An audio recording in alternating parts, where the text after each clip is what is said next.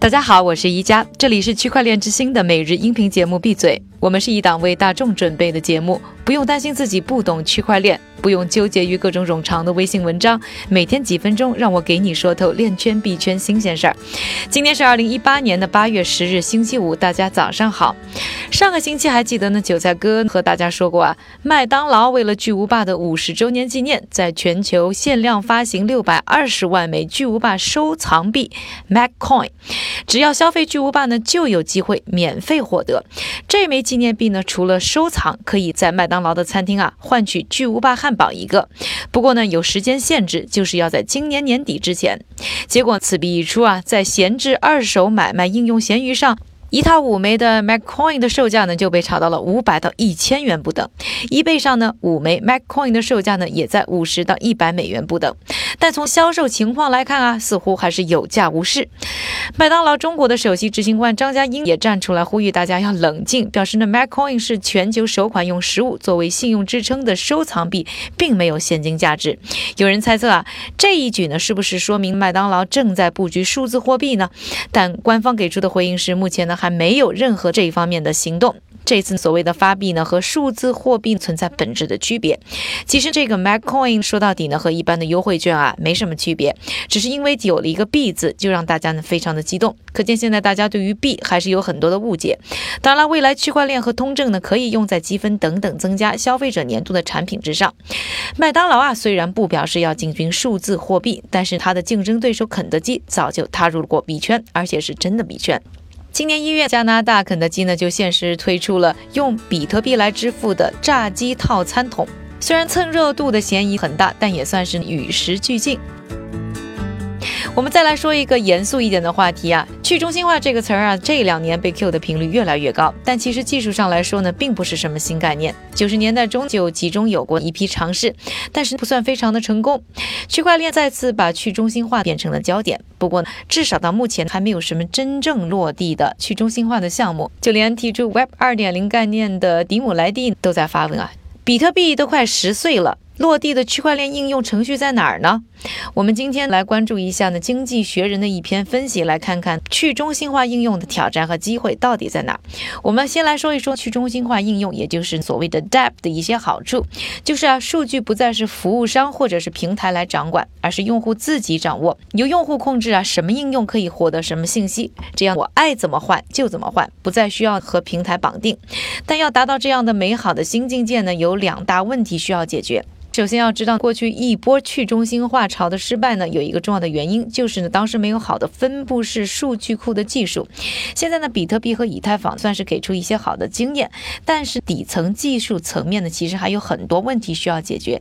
比如说呢，之前和大家说过的这个 scalability，包括每秒的运行能力等等，都是需要克服的。第二，就是如何鼓励大众参与到系统的维护当中。去中心化呢，往往意味着需要用户参与其中。如何让大家自主自愿的来贡献，听上去是违背人性的。这方面的比特币呢，也算是有很大的突破，引入了数字货币作为奖励的机制，通过挖矿鼓励大家参与到系统的维护当中。所以可见啊，好的 DApp 呢，需要有好的经济模型来支撑。但是现在的问题就是啊，很容易再回到中心化的套路里。比如说 Steam It，有一百万左右的用户，会对那些对内容生态有贡献的人发 Steam 通证。现在的问题是，百分之九十的 Steam 通证呢，只掌握在百分之二的用户手中。另外一个需要解决的就是规模化以后的管理。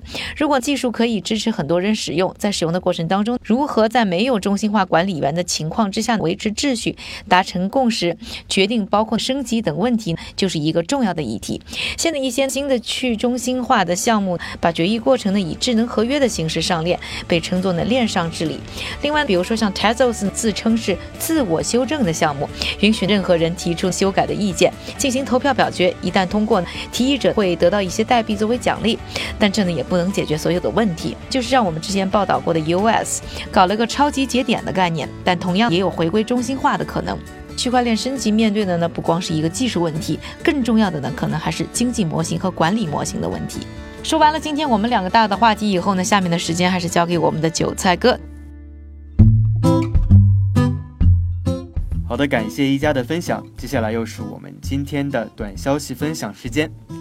首先，美国最大的托管银行之一道富银行表示，他们正考虑用区块链实现 P2P 融券，但目前仍有高管认为市场依旧准备不足。第二条消息，软件巨头微软宣布推出了一种新的区块链即服务产品。允许企业在以太坊区块链上构建应用程序，而且它不受工作证明一致性算法的保护，因此也不需要挖矿，更适合于参与者彼此不信任的网络。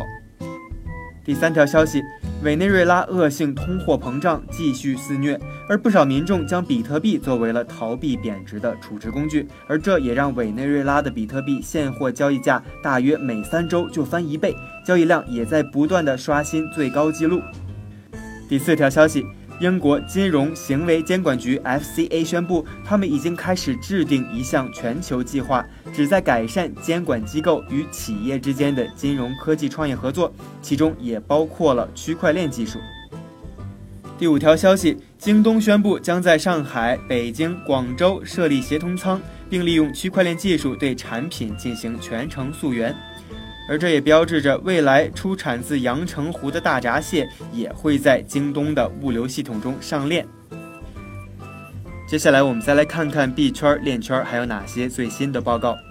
全球管理咨询巨头发布报告表示，由于美国退出伊朗核协议，让伊朗处于防御状态，而且陷入了经济困境，而这也激发了伊朗网络威胁领域的新兴趋势。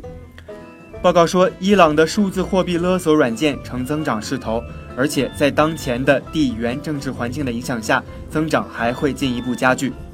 最后，我们还是来关注一下今天的币价走势。根据 Coin Market Cap 的数据，截至北京时间八月十日零点的二十四小时里，排名前一百的数字货币中，多数币价普遍有所上涨。比特币的价格回升到了六千五百美元以上，而以太坊也回升到了三百六十七美元。感谢韭菜哥的分享，也感谢各位的收听。我是宜家，区块链之星，还原区块链最真的样子。下周和我继续一起闭嘴。